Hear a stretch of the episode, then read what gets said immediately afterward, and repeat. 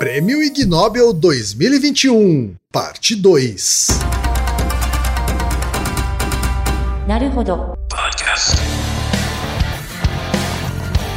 Bem-vindo ao Naruhodo, podcast para quem tem fome de aprender. Eu sou Ken Fujioka. Eu sou Altair Souza. E hoje é dia de quê? Ciência e senso comum.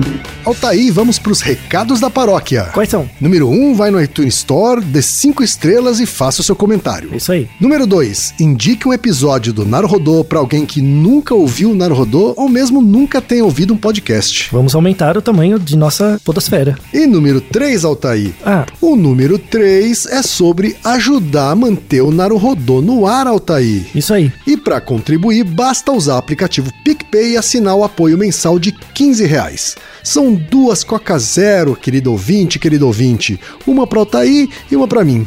E como assinante, além da nossa gratidão, você terá três coisas. Um, você terá acesso ao grupo secreto no Telegram, ou seja, assinante pode conversar com a gente com a comunidade de ouvintes assinantes. 2. Você terá vantagens especiais. Por exemplo, assinante recebe os episódios no grupo secreto do Telegram antes de todo mundo. E 3. Você receberá conteúdos exclusivos. Por exemplo, assinante recebe episódios que só são distribuídos no grupo secreto do Telegram. Então é isso. Baixe o aplicativo PicPay e assine o apoio mensal. Com o PicPay você ainda vai poder pagar boleto, transferir dinheiro entre amigos, recarregar celular, sacar o saldo em qualquer banco 24 horas sem taxa. E olha só, no primeiro mês de apoio ao Naruhodô, você ainda tem um cashback de 15 reais. Isso mesmo, você assina e recebe seus 15 reais de volta. Uhum. Tá. Agradecemos desde já e participem, por favor. É isso aí. Antes da pauta, mais um recado. Naruhodô está abrindo espaço para as mulheres podcasters, porque representatividade é importante também na podosfera. O destaque de hoje vai para o podcast Spill the Beans, comandado pela Silvana Pérez, pela Andrea Bálico e pela Thaís Caivano. Ouça o recado que elas deixaram para você, ouvinte do Naruhodô, e conheça o podcast Spill the Beans. Escreve-se S-P-I-L-L-T-H-E-B-E-A-N-S. Spill the Beans. Olá, caros ouvintes do Naruhodô. Aqui quem fala é a Silvana Pérez e eu sou um terço do podcast Spill the Beans, que eu divido com a Andrea Bálico e com a Thaís Caivano. O Spill nasceu da vontade de falar sobre a vida e questionar o porquê do mundo ser como é. A expressão Spill the Beans significa transbordar, dar com a língua nos dentes, combina bem com a nossa necessidade de desabafar nossos conflitos diários e sociais e ser um espaço para debater temas variados na busca do famigerado bom senso. A gente já discutiu robôs, carga mental, imortalidade, amizade, saúde feminina, sustentabilidade e muito mais. Sempre sob um olhar feminista, às vezes pistolando um pouquinho e acompanhadas das convidadas mais incríveis. Vocês podem encontrar a gente lá no www.spillthebeans.com.br ou no seu agregador de podcast favorito. Vem pro Spill the Beans? Tem café! E chegamos ao momento Alura, querido ouvinte, querido ouvinte. Eu sei que nessa época de isolamento social a gente é bombardeado o tempo todo com lives, webinars, cursos, e embora o senso comum tente nos convencer de que estamos em home office, a verdade é que estamos sendo forçados a ficar em casa e tentando trabalhar em meio a uma pandemia. Então, meu recado é: antes de mais nada, vá com calma e cuide de sua saúde mental. Dito isso, pode ser sim um bom momento para dar uma acelerada em sua carreira profissional. E é para quem estiver afim de fazer isso que eu quero falar aqui da Alura, a maior plataforma de cursos online do Brasil. Tem mobile, programação, front-end, infraestrutura de tecnologia, design, user experience, marketing digital, data science, inovação, gestão, tem para todos os gostos. E a Alura não é só uma plataforma. Ela é uma instituição de ensino, ou seja, ela garante a qualidade dos cursos que são produzidos por ela mesma. E funciona de um jeito muito simples. Você tem acesso a mais de mil cursos com uma única assinatura. Agora a vantagem: ouvinte Naruhodô tem desconto de 100 reais. Mas para ter esse desconto, precisa acessar a seguinte URL, anota aí, alura.com.br barra promoção barra Naruhodô. Repetindo, alura.com.br barra promoção barra Naruhodô. Você conhece de onde vêm os seus genes? Como é formada a sua ancestralidade? Você sabe se tem predisposição a doenças genéticas, incluindo os cânceres? Eu sei de tudo isso. Sabe por quê? Porque eu, Ken Fujioka, fiz o teste genético Meu DNA Premium. O Meu DNA Premium é o produto mais completo da família Meu DNA que oferece com apenas uma amostra de saliva os resultados do meu DNA Saúde para identificar predisposição a cânceres e doenças hereditárias e do meu DNA Origens, o teste de ancestralidade. O meu DNA Premium é o teste mais completo, mais avançado do país e com o melhor custo-benefício. O resultado da parte de ancestralidade consegue encontrar até 88 populações em seu DNA e leva em consideração até oito gerações atrás, o que corresponde aos tataravós dos seus bisavós. Já o resultado da parte de saúde conta com a tecnologia Exoma, que é o conjunto de todas as regiões codificadoras do DNA humano e lê os seus genes de forma completa. Mas atenção, os resultados da saúde não são sentenças, mas sim uma oportunidade de você olhar mais atentamente para a própria saúde e se cuidar mais ainda. Meu DNA Premium, eu já fiz o meu e adorei. Agora é a sua vez. Use a URL bit.ly com y barra meu DNA traço e garanta o seu com mais de 500 reais de desconto. Repetindo, bit.ly barra meu DNA traço naruhodô. Esse link também está na descrição deste episódio e em nossas redes sociais. Altaí, chegamos na segunda e última parte do episódio duplo sobre a edição 2021 do Prêmio Ig Nobel, Altaí. Isso, guardamos emoções especiais para esse episódio. Se você ainda não ouviu a parte 1, pare agora e volte um episódio, o episódio 302, e ouça a primeira parte que traz as categorias Biologia, Ecologia, Química, Ciência do Transporte e Economia, né, Altair? Isso aí. E quais, quais prêmios teremos agora? Agora, na segunda parte, nós teremos as categorias Medicina, Física, Entomologia, Ciência do Movimento e Paz. O Ig Nobel da Paz. Isso. que diz respeito ainda à minha área de pesquisa lá do mestrado e doutorado. É verdade. E olha, ó, na primeira parte a gente explica né, a origem desse prêmio né, e algumas curiosidades sobre ele, né, mas é basicamente ah, tem, é, o Ig Nobel tem a missão de honrar estudos e experiências que primeiro fazem as pessoas rirem e depois pensarem, né, Altair? Isso. Então quem, o quem no episódio anterior percebeu essa, esse sentimento que faz parte de você, primeiro você ri, depois. Não, peraí. É, faz sentido isso que você tá falando. Essa é a sensação que o Ig Nobel deve gerar em todos vocês. É isso aí. E no post, tanto da primeira parte quanto da segunda parte, você tem os links para os episódios de Ig Nobels dos, dos anos anteriores, né, Altair? Sim, desde 2018 acompanhamos esse evento importante. É isso aí. E sem mais delongas, vamos então para as cinco últimas categorias do Ig Nobel 2021, Altair. Categoria Medicina. Os vencedores são da Alemanha, Turquia e Inglaterra. Okay Sembulut, Dare Oladokun, Burkhard Lippert e Ralf Hohenberger por demonstrar que os orgasmos sexuais podem ser tão eficazes quanto os medicamentos descongestionantes para melhorar a respiração nasal. Isso. Olha aí, Altair, aí sim, aí eu vi muito, muita utilidade, hein? É o rinossoro da bibadinha, né? é, é isso aí. É o rinossoro da bimbadinha, é isso mesmo, Altair. Me fala mais sobre esse estudo. Então, o, o estudo é muito bacana. O, o, assim, é que as pessoas ficam fazendo chacota. Pode As, ser as pessoas, nós, inclusive, né? Nós, inclusive, mas eu, mas, mas eu li o trabalho com atenção, publicado Uhum. numa boa revista. É um estudo de 2021, é desse ano. É muito bem feito, assim. a- a- é uma hipótese que merecia ser testada e foram lá e testaram, tiveram a coragem. E é isso que, que vale. É, mas o que, tem a ver sexo com, com congestionante nasal, velho? Então, eu faço sexo com o nariz escorrendo? Ou quando eu quero parar de ficar com o nariz escorrendo, eu faço sexo? Como assim? Então, o mais interessante é estudar a hipótese, né? Por trás disso. Qual a relação dessas coisas, né? É, Antes de explicar o experimento. Na verdade, não sei se você sabe quem, a relação entre ah, o nariz e os genitais é uma hipótese que vem do início da psicanálise, sabia? Ah, você tá zoando. É verdade, o período pré-psicanalítico, é mais ou menos 1870, você tinha o Wilhelm Fliess. O Wilhelm Fliess é um cara muito importante, foi amigo pessoal do Freud. é, no início da psicanálise, nos, nos primeiros estudos da pré-psicanálise ainda, né, que ela foi inaugurada em 1900, mas no- no- nos estudos iniciais, o Wilhelm Fli- Flies, ele era otorrino, de formação médico, otorrino, especializado em cirurgias de nariz, enfim. E nas conversas com Freud, tinha a- as pira louca dele, ele achava que existia uma ligação entre o nariz e os genitais. Em outras palavras, ele achava que o nariz era uma zona erógena do, do organismo importante para o desenvolvimento psicossexual. E, inclusive, ele inventou um, um nome, né, uma etiologia, que é, ela era neurose do reflexo nasal. Mas, como assim, velho? Que, que- como, né?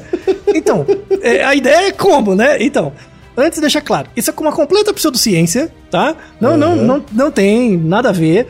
Inclusive, tem relatos do Flies, ele é, tinha uma, uma, uma moça importante na época, né? A, a- uma artista, que era Em- Emma Eckenstein, que foi citada tanto em textos do, do Flies quanto do Freud. E a Emma Eckenstein, o, o- ela tinha um problema de. Hoje seria uma alergia, sabe? Você tem as rinite louca, sabe? Aquelas rinite atacada. Eu tenho isso também, essas rinite atacada. Ele tinha um problema, ela tinha um problema de congestão nasal e tal. E aí o Wilhelm Flies achava que ela tinha lá neurose e reflexo nasal. E ele inventou um tipo de cirurgia que você fazia no nariz. E essa cirurgia deu completamente errado nela. Tanto é que ela começou a ter, por- por- porque a pele do nariz ficou mais fina, ela começou a ter sangramentos do nariz com frequência, quando o dia ficava, o, o dia ficava mais seco. E, e estragou a forma do nariz dela, ela ficou com o nariz feio, sabe? Tipo, mano, não, né? Tipo, não, para.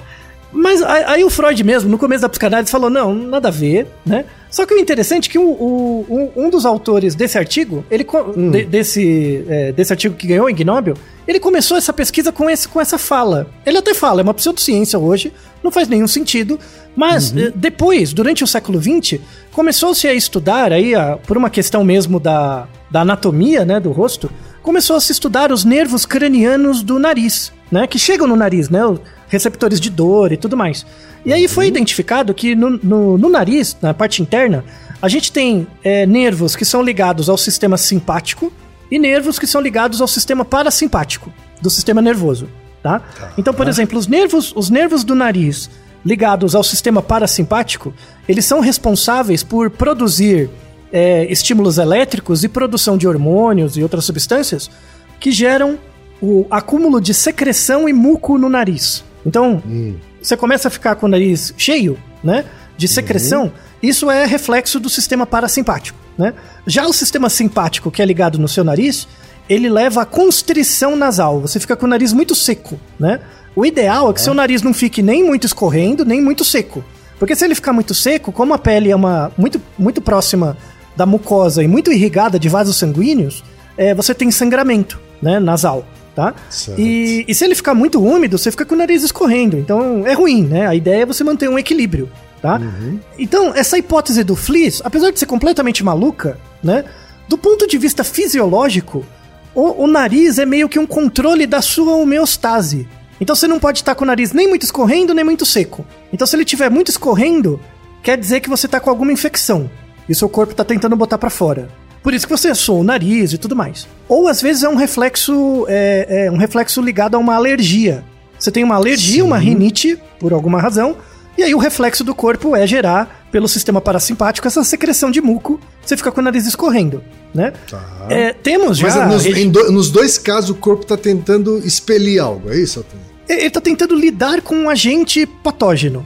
Só que às vezes, no caso da alergia, o agente pode ser, por exemplo, poeira, que é algo de fora, né? Mas ele pode ser também uma reação, uma pequena reação autoimune sua. Então, por exemplo, você tem uma pequena reação a um tipo. Você nem sabe que tem. Você tem uma pequena reação a um tipo de castanha. Que do ponto de vista gastrointestinal não dá nada. Mas às vezes você pode ficar com o nariz escorrendo, sabe? Então, pessoas que têm uma baixa tendência a ter um pouquinho mais de atividade é, inflamatória, começa a ter nariz, nariz escorrendo com frequência sem um evento externo, por exemplo, né? Entendi. Por outro lado, você tem pessoas que começam a ficar com o nariz muito seco, e inclusive até sangra, né? Às vezes o nariz começa a sangrar é, porque tá muito seco. São pessoas que passam por estresse. Você já conheceu alguém assim, Kim? Uma pessoa que começa a passar por estresse, assim, com alguma frequência, um dos comportamentos ligados, o nariz dela sangra? Já. Você já conheceu alguém? Já, inclusive, inclusive eu mesmo. É, então, e, e não é relacionado com pressão. Às vezes, um, um dos comportamentos ligados à pressão alta, às vezes você tem pressão alta, seu nariz escorre, né? E- ou sangra, tá?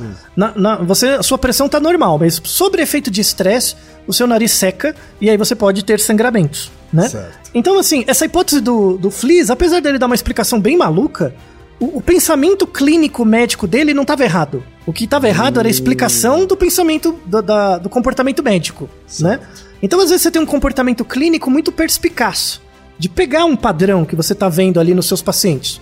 O problema é quando você transforma essa explicação numa coisa escalafobética, que foi isso que ele fez, né? Falar que tinha a ver com neurose, repressão e tal. Hoje a gente já tem uma hipótese que isso é relacionado com um controle hormonal, né? E também um controle ligado à sua homeostase, né? É, e o, o, para você manter a homeostase do seu nariz, né? Tem duas coisas que são importantes. É, o balanço hormonal que você tem e fazer atividade física. Então, pessoas que têm muita rinite, assim, conforme ela vai fazendo atividade física aeróbia, isso mantém, reduz os sintomas de rinite alérgica, por exemplo, tá? Para boa parte das pessoas. E quais duas. E, que situação você tem atividade física e mudança hormonal? Sexo. Ah! Aí pronto, essa é a hipótese.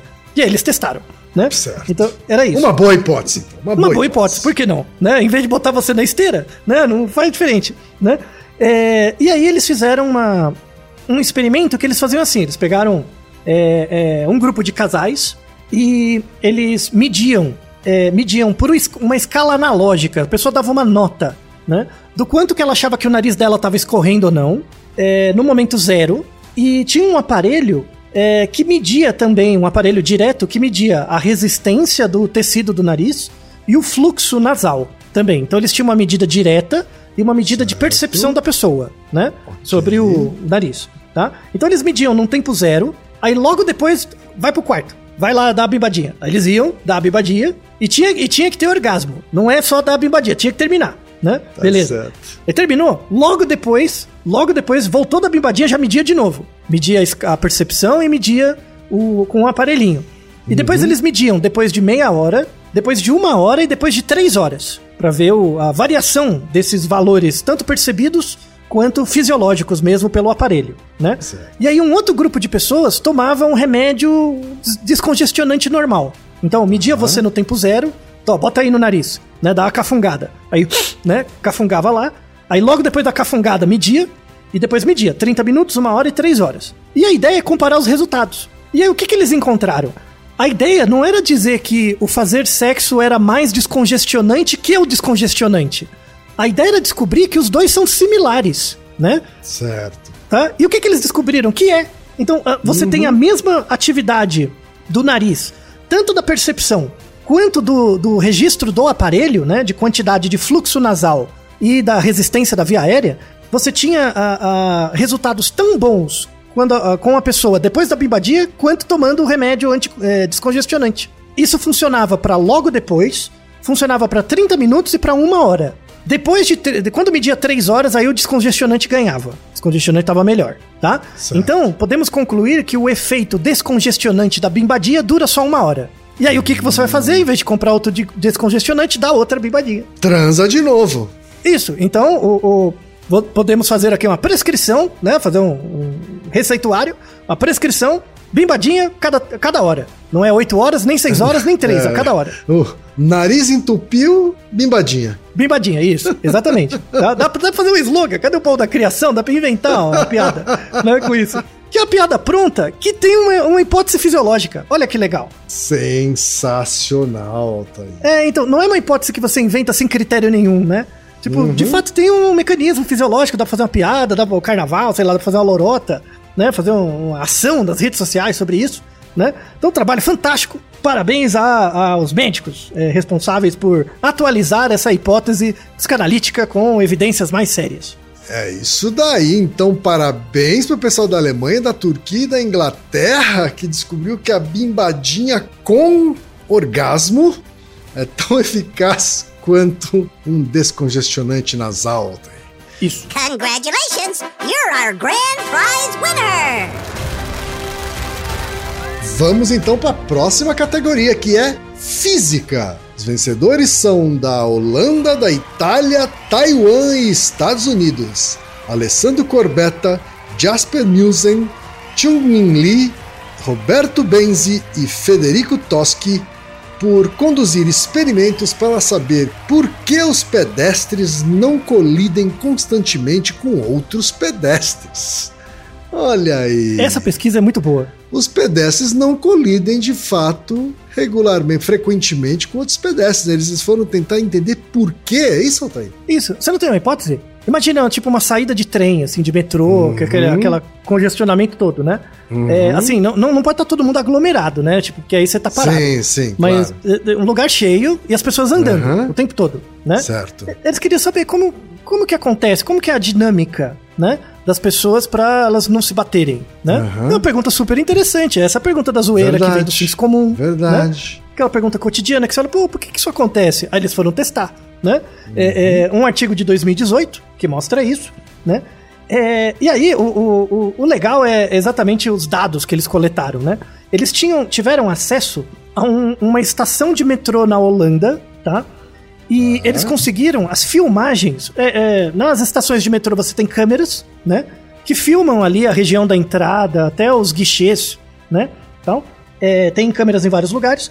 E eles coletaram, eles tiveram acesso a seis meses de filmagens 24 horas do metrô, tá? Então imagina a quantidade de tempo de vídeos que eles tinham, tá? E aí pessoas entravam o dia inteiro e tal.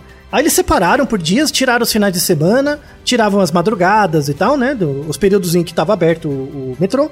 E aí eles, fiz- eles fizeram o seguinte: eles. Esse é claramente um trabalho de Big Data, assim, né? Então eles, eles abriram a filmagem no computador e você consegue, é, com um algoritmo, né? Marcar as cabecinhas das pessoas. Você faz uma marcação, o computador entende que aqueles pixels são relacionados com uma cabecinha, né?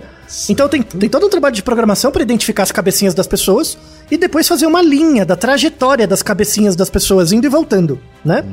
É, uma vez feito isso, eles tinham todas as trajetórias das pessoas indo e voltando, todos os minutos, segundos, dias, e, e durante seis meses. Que era uma quantidade inesgotável de dados, né? Então, o que, que eles tinham? Uma série de trajetórias, né? E, e eles queriam calcular um modelo, né? Um modelo. Não é nem um modelo estatístico, mas é um modelo matemático mesmo, porque não é probabilístico, né? É um modelo de sistema fechado.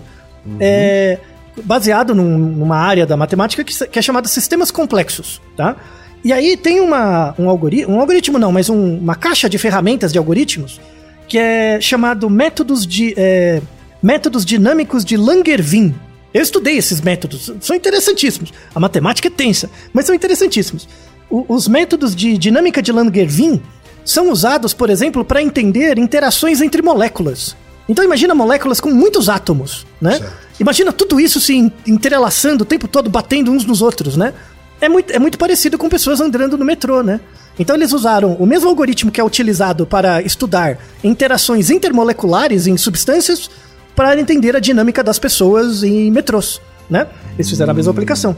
É, por meio de uma equação estocástica diferencial, eles descobriram duas variáveis importantes que as pessoas utilizam no momento de medir e evitar é, bater nos outros, tá? Quando, quando você tá andando no metrô. Provavelmente você nem percebe isso, Kim. Assim, é, é, como que eles fizeram?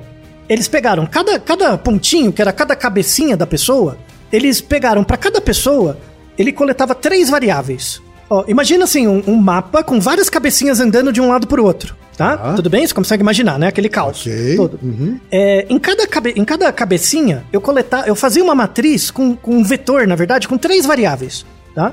Uma das variáveis era a, o campo de visão, tipo, você abria o campo de visão da pessoa, o que, que ela estava olhando na frente dela, isso é uma variável, né? Era uma quantidade, tá?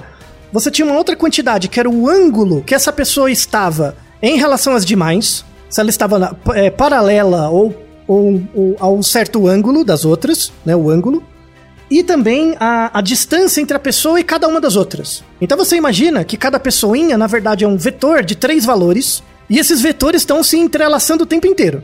Então é uma matemática pura, louca, e aí eles conseguiram concluir que é, existe um valor crítico que todos aqueles indivíduos evitam para evitar é, bater em alguém, para evitar esbarrar. E aí é uma dica para você pensar quando você estiver andando na rua, né, numa rua movimentada.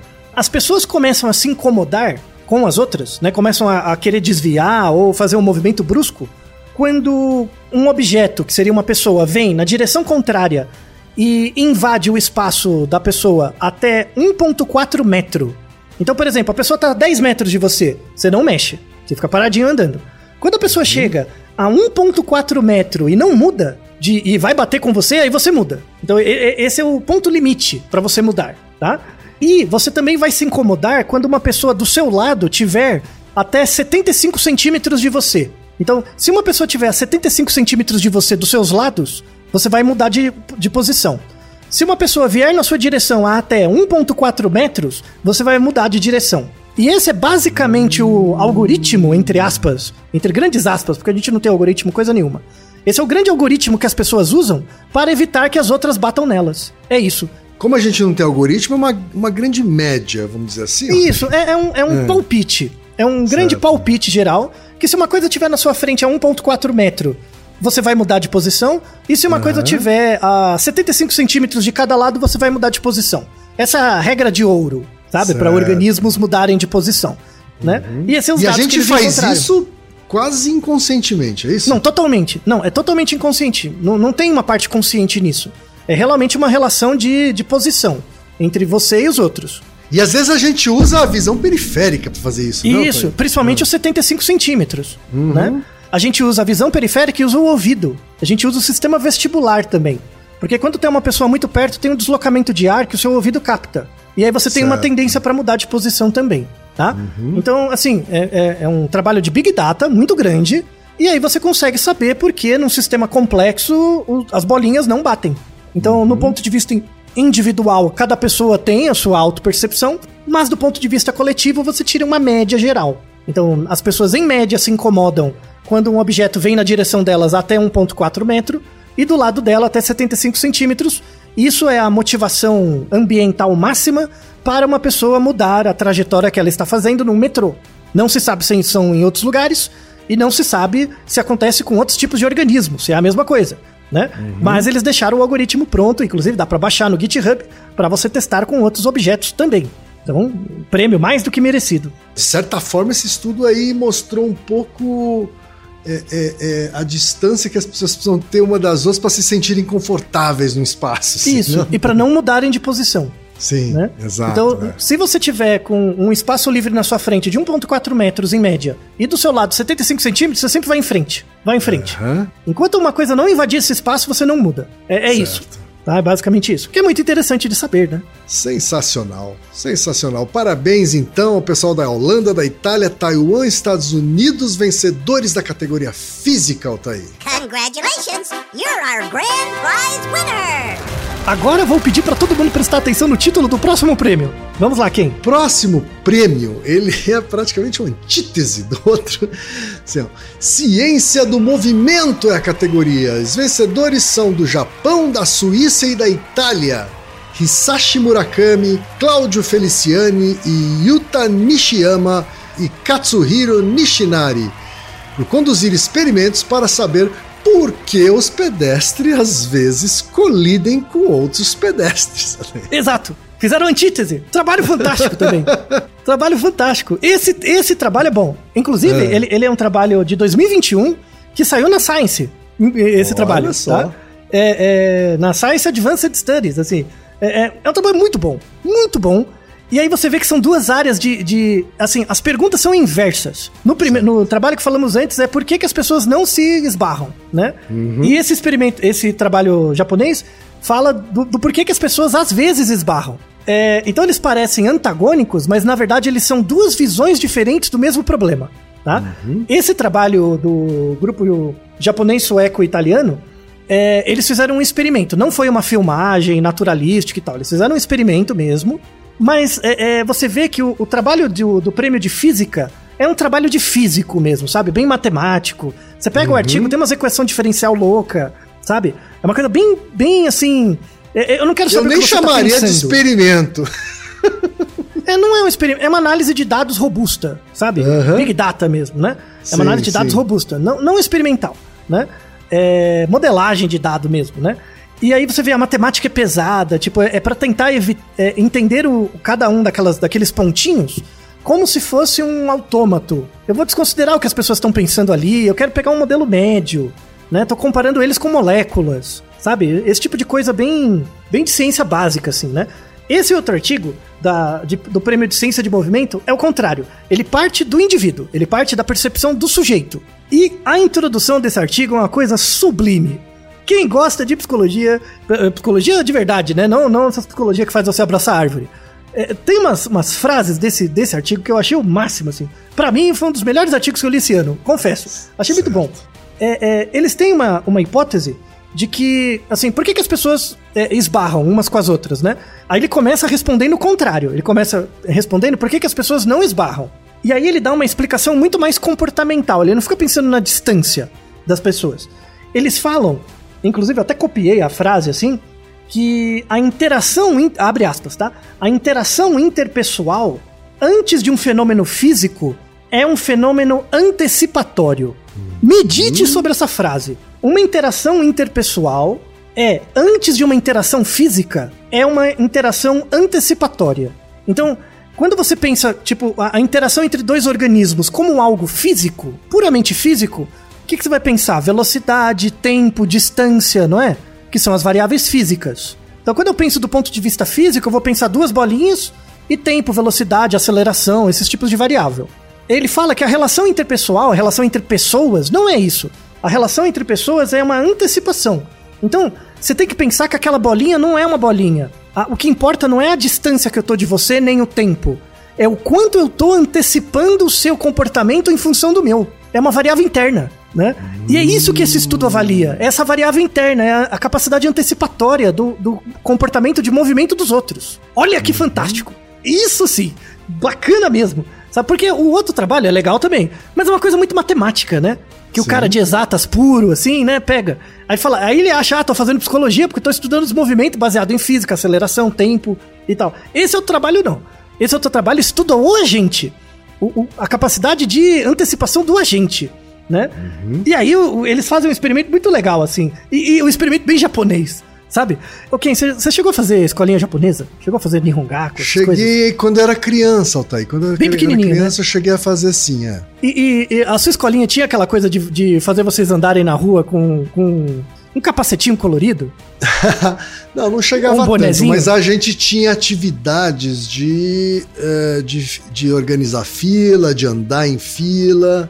Mas Isso andava sim. todo mundo com uma fitinha, um bonezinho, pra não se perder, alguma coisa assim? Tinha, tinha uma, algum, algum código, assim, ou uma camiseta, ou uma faixa. Então, eles fizeram exatamente isso, tá? Então, eles, eles pegaram é, um conjunto de pessoas, pegaram uma rua lá no, no- no Japão, na região, pegaram uma rua e você tinha que atravessar a rua. Era simples, tinha faixa, você tinha que atravessar a rua. Aí tinha um grupo de pessoas de um lado e um grupo do outro. Um grupo de pessoas usavam um, um capacetinho amarelo e o outro um capacetinho vermelho, tá? E a ideia era só atravessar a rua, bom? Certo. Então, na, na- cada indivíduo tinha que atravessar 12 vezes a mesma rua. Então ia até um lado, esperava o farol abrir e de novo. Ia atravessando a rua, tá? Na, na primeira situação, não tinha nenhuma distração. Então eles filmavam as pessoas de cima, filmavam dos lados, né? Tinha câmeras filmando. E aí, como o capacete era colorido, era muito fácil do computador marcar a trajetória das pessoas, tá? Certo. Então, o que, que ele verificou, né? O primeiro resultado era que, mesmo sem treino e sem aviso nenhum, as pessoas começaram a, por conta de uma dinâmica entre elas mesmo, a criar faixas. Então, sabe quando você tá andando no, andando no metrô e meio que espontaneamente surge uma faixa de quem tá indo e quem tá vindo? Sabe quando você anda numa, numa muvuca de pessoas? Sim, sim. começa a surgir uma linha, né? Quem tá indo vai pra ser a linha de um jeito, quem tá vindo do outro, né? É meio que um fenômeno meio dinâmico isso, né? Eles começaram a notar isso. Então, na, na primeira situação, eles identificaram que surgia espontaneamente linhas. As pessoas não ficavam se batendo. Elas meio que evitavam as outras e a pessoa de trás evitava o mesmo tanto que a pessoa da frente, que era o líder, né? Tinha um líder que ia abrindo o espaço e as outras iam seguindo atrás e você tinha meio que um fluxo dinâmico das pessoas. Então a primeira foi categorizar isso e mostrar, e aí eles, eles faz- faziam uma, uma análise matemática desses traços, né, que as pessoas faziam de andar, dessas filas, e eles viram que essas filas eram levavam em conta a antecipação que o primeiro agente da fila tinha em relação aos outros. Então, eu sou o primeiro da fila. Eu, eu tô vendo o cara do outro lado da rua. Baseado na minha percepção dele, eu crio uma certa trajetória e o outro também, né? Então, antes de tudo, os comportamentos interpessoais são comportamentos antecipatórios e por isso eles são um tipo de cooperação. São um comportamento cooperativo entre as pessoas para um fim que é manter a, a fluidez de um, de um certo movimento, né? Eu não sei de você, mas isso é uma poesia, esse artigo. Não, e, é, é quase uma dança mesmo, né, Altair? E é, e é mesmo. E é uma Uhum. dança sem intenção. Sim. É uma dança que emerge da interação das pessoas.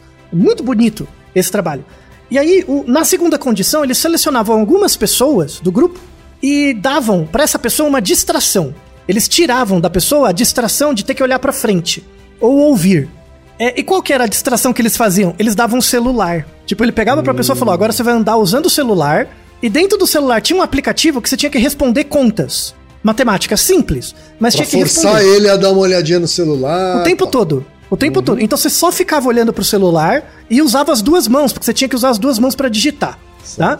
E aí apareciam as batidas, né? E aí o que que acontece? Tipo, eu tô vendo você do outro lado da rua e você tá mexendo no celular. Como você não tá me vendo, eu não consigo prever o seu movimento. E aí eu esbarro em você mesmo que eu não queira, por causa das outras pessoas. Claro. Olha que interessante, né? E aí mostra que isso é- tem que ser um comportamento cooperativo. E aí eles viram que o- a, a- você andar, andar usando o celular atrapalha o fluxo, né? E a posição na fila onde você tá também é, é- importa. Então, se você é o primeiro da fila e tá usando o celular, isso atrapalha a velocidade dos outros e aumenta a chance de acidentes, de bater. Mas quando você tá no meio da fila ou no final, isso não atrapalha tanto.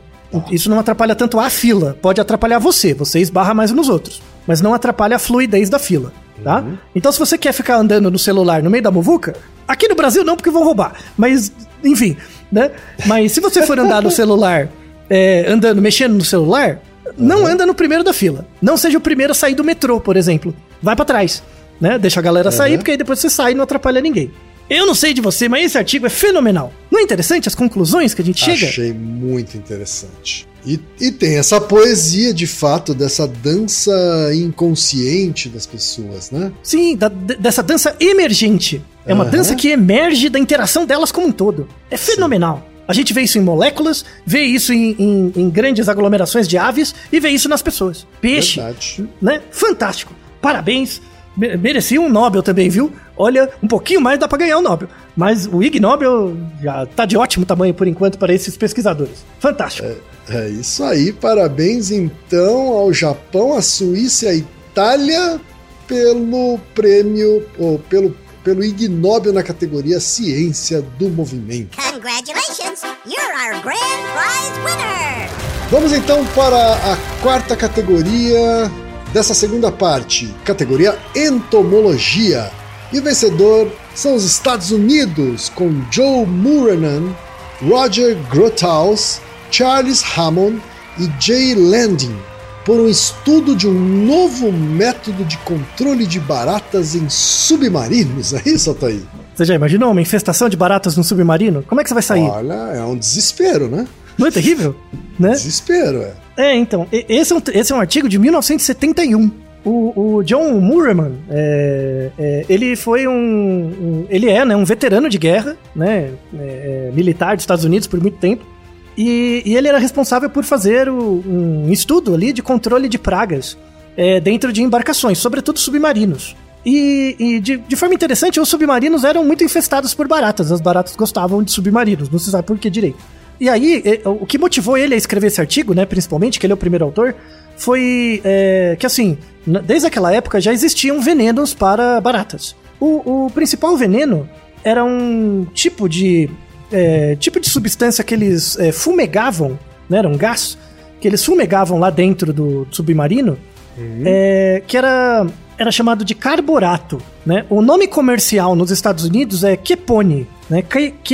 K-E-P-O-N-E. E aí eles, eles colocavam essa substância, matava as baratas mesmo, né? Só que tinha um problema, porque essa substância ela reagia com o diesel, que era o combustível do submarino. Submarinos em geral movidos a diesel. O diesel era muito volátil, reagia com essa substância né, do, do veneno das baratas, e gerava uma substância extremamente tóxica que, certa feita, vitimou um dos soldados que estava é, manipulando lá, mexendo no, no submarino. É, não, não foi dado tempo suficiente para arejar o submarino. O soldado entrou e acabou morrendo, né, intoxicado. E esse soldado era amigo do, do John. E aí ele, muito mobilizado, falou: agora vamos fazer uma, uma pesquisa em homenagem ao nosso amigo falecido, né? Coitado. E aí ele, ele investigou, o artigo fala, de outros tipos de substâncias que podem ser usadas para matar baratas dentro de submarinos. Tem uma, uma substância que é chamada de diclorvus.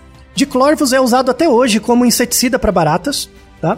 Ele é presente em, em, nesses comerciais, assim, nesses sprays comerciais, mas ele concentrado é usado para dedetizadora, sabe? Umas coisas mais power, assim, né? E esse diclorvus, ele é fumegado também, ele é um, um aerosol, né? Uhum. E ele também testou uma isca para baratas, que é baseado numa substância que chama Propoxur, que o nome comercial aqui no Brasil é Barapil, o nome desse iscas, né? Não, não, não é só para barata, mas vale também para formiga, né? E tal. E aí ele queria saber se esses, essas duas substâncias, que não reagem tanto com o diesel, eram mais eficientes do que a substância anterior que era, era bem melhor, mas gerava gases muito tóxicos, né? Sim. E aí o que, que ele notou é que o, o Diclorvus não era tão bom assim. É, ele matava as baratas adultas, mas não inutilizava os ovos. Da, da, os ovinhos. Aí elas voltavam, né? Uhum. Juntando as iscas com os, de, os diclorvos, ele encontrou um, um procedimento é, seguro e eficaz de extermínio do, do dessa, da, das baratas de submarinos melhorando a qualidade de, de vida do, dos soldados ali. É, como se a qualidade de vida fosse boa num submarino, eu não sei, meio claustrofóbico. mas é. enfim, é. mas pelo menos não tinha barata, né? Eu acho que é, é incômodo. Não tinha barata nem um, um, uma substância tóxica. É, que não tem como né? arejar, né? É meio sim, tenso, sim. né?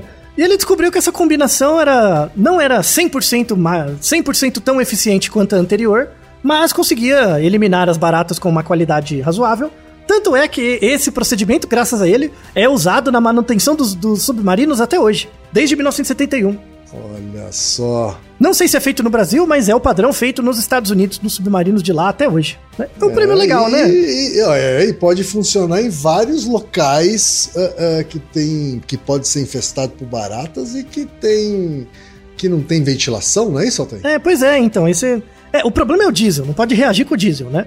É, mas como nesse caso parece, é, foi um trabalho merecido, né? Importante, interessante. É, de uma mente, o, o, o, John ele não tinha formação científica formal, né? Ele foi realmente mobilizado pelo amigo, né? Que faleceu e se tornou pesquisador por causa disso, né? É um evento trágico, mas motivou uma carreira interessante de conhecimento científico em um soldado veterano é, americano. E motivou também uma categoria que não tem todo ano, né, Otay? Que é a entomologia. Pois né? é, né? Então, o estudo dos insetos. Né? Os estudos dos insetos. Tá certo, então parabéns aos norte-americanos vencedores da categoria Entomologia do Ig Nobel 2021. Congratulations, you're our grand prize winner! E vamos, Altair, para última categoria deste prêmio Ig Nobel, que é o Ig Nobel da Paz. Isso, sempre fica por final porque é o mais é... legal. E os vencedores são dos Estados Unidos, Altair. Ethan Besseres, Steven Nalloway e David Carrier. Testando a hipótese de que os humanos desenvolveram barbas para se protegerem de socos no rosto. É. Você já levou um soco no rosto com Barbie sem viu a diferença? Olha, tá aí. Eu, eu já tomei soco Bolada. no rosto só sem barba. Só sem barba. Só sem ah, barba. então você não, você, não, você não fez ainda o teste? É, do... não, eu tenho que tomar mais, uma, mais, mais um soco agora que eu tenho barba. É, e, e, bola de beisebol, você tomou uma paulada, uma bolada? Olha, é, não, também não, nada muito deliberado, assim, agora eu já tive acidentes, assim, sei lá, de bater sem querer, sabe, no canto da mesa, no canto da uhum. cama, né? Isso eu já tive, viu? E a barba ajudou, viu? A Você barba, acha que ajuda? A barba deu uma maciada, assim, no, no choque. é, então, É, é, inclusive, um, um dos autores, né, o Ethan Besseres, é, na Aham. época que eu publicava artigos sobre barba mesmo, isso é, na minha época de mestrado e doutorado, é, temos inclusive o Naruhodo sobre isso, né, que eu conto um pouco da tese, que é o Naruhodo 86, é, o título Julgamos Homens de Barba de um Jeito Diferente, né, é, ele é o mais relacionado com a minha tese na época, né, que eu fazia parte dessa linha de pesquisa. Então o Ethan Besseres é um cara que escrevia coisas na época, assim, né. E, e essa hipótese, na verdade, assim, para a evolução da barba, é, a gente tem basicamente duas hipóteses. A primeira hipótese é que a barba surgiu no, no rosto, assim, né, numa posição diferencial. Surgiu como uma forma de seleção, seja de, de competição entre machos. Então, quanto mais testosterona você tem, mais barba você tem, em média, tá? Depende da etnia também, tem algumas variações, mas em média, quanto mais barba, mais testosterona. Poderia ser uma forma de dissuasão entre macho, machos. Então, ah, tem a barba maior que você, então você deve ser mais forte, mais dominante, algo do tipo. Tem uma outra hipótese que perdeu força, ela, hoje ela não é tão forte, que parece que a barba foi selecionada por um critério feminino. As fêmeas escolhiam mais os machos que tinham barba, mas essa hipótese parece que não é muito assim.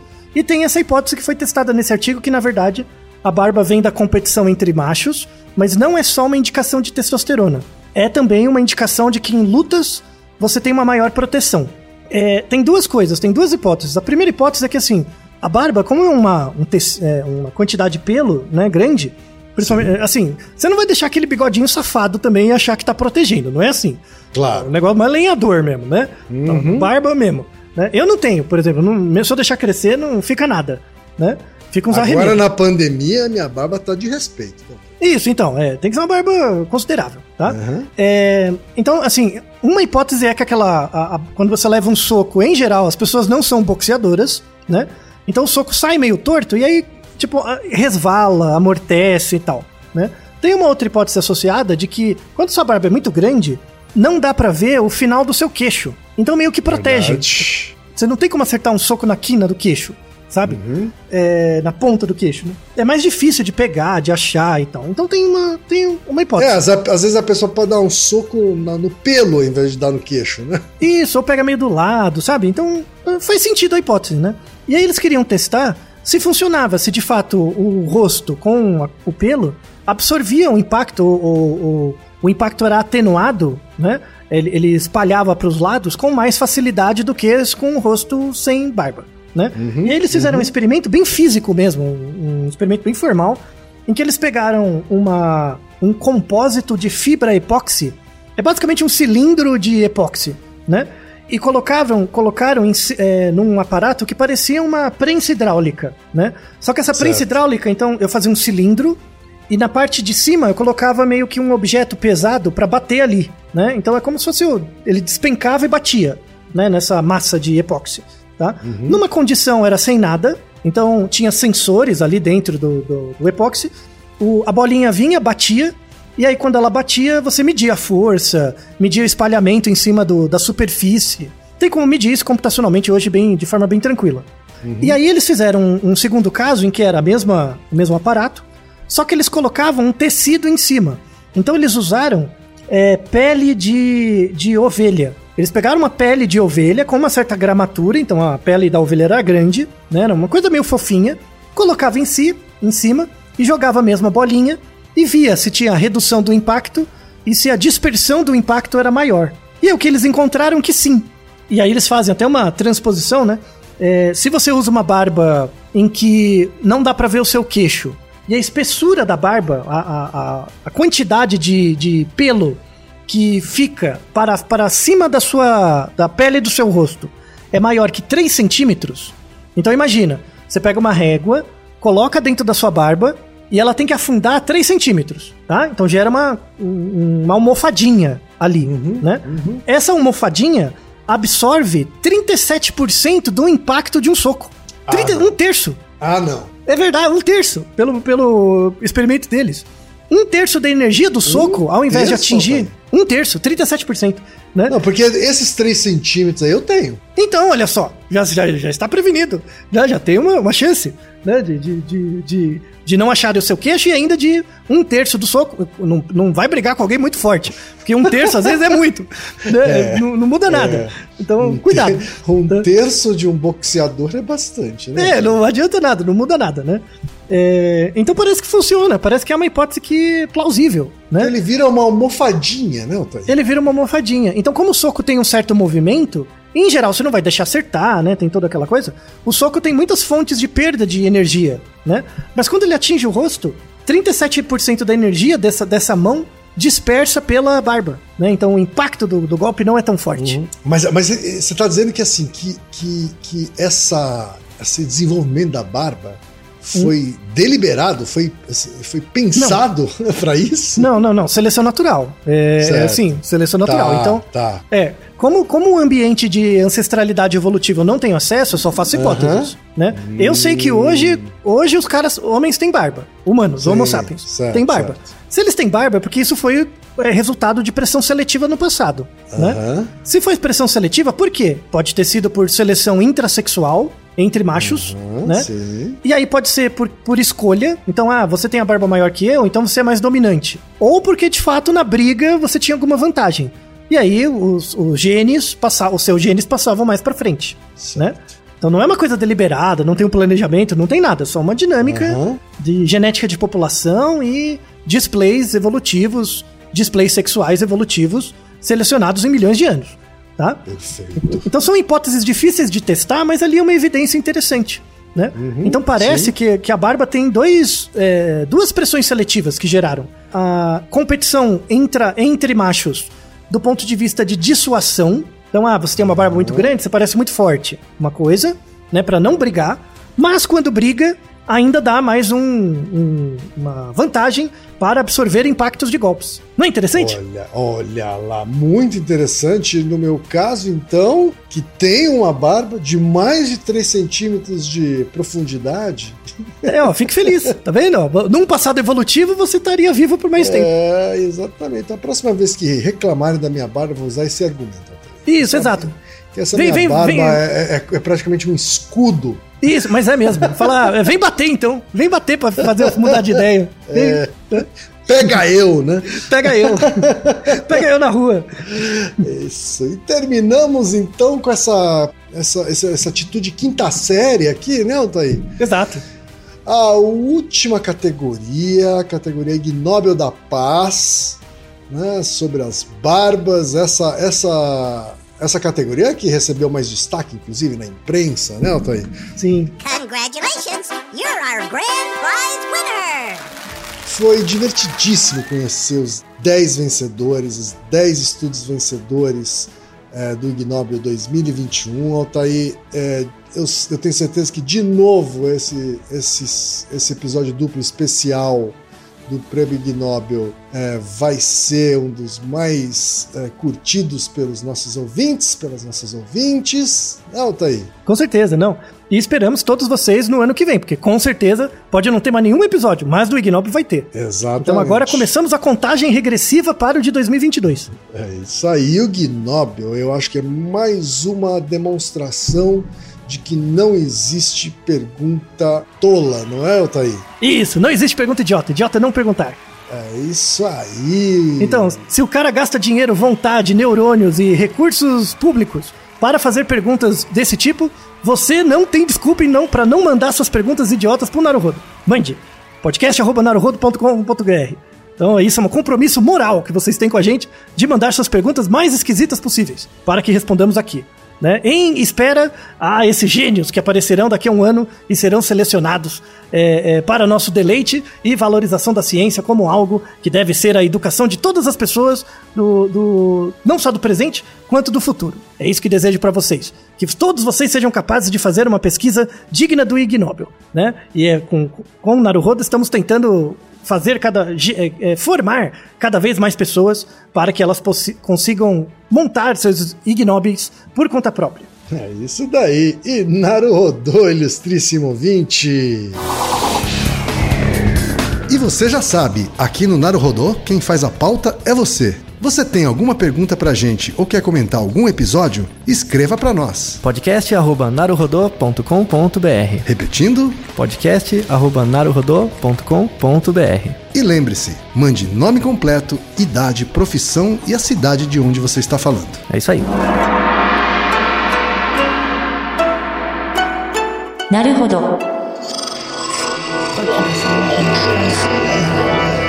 podcast é, é apresentado por b9.com.br.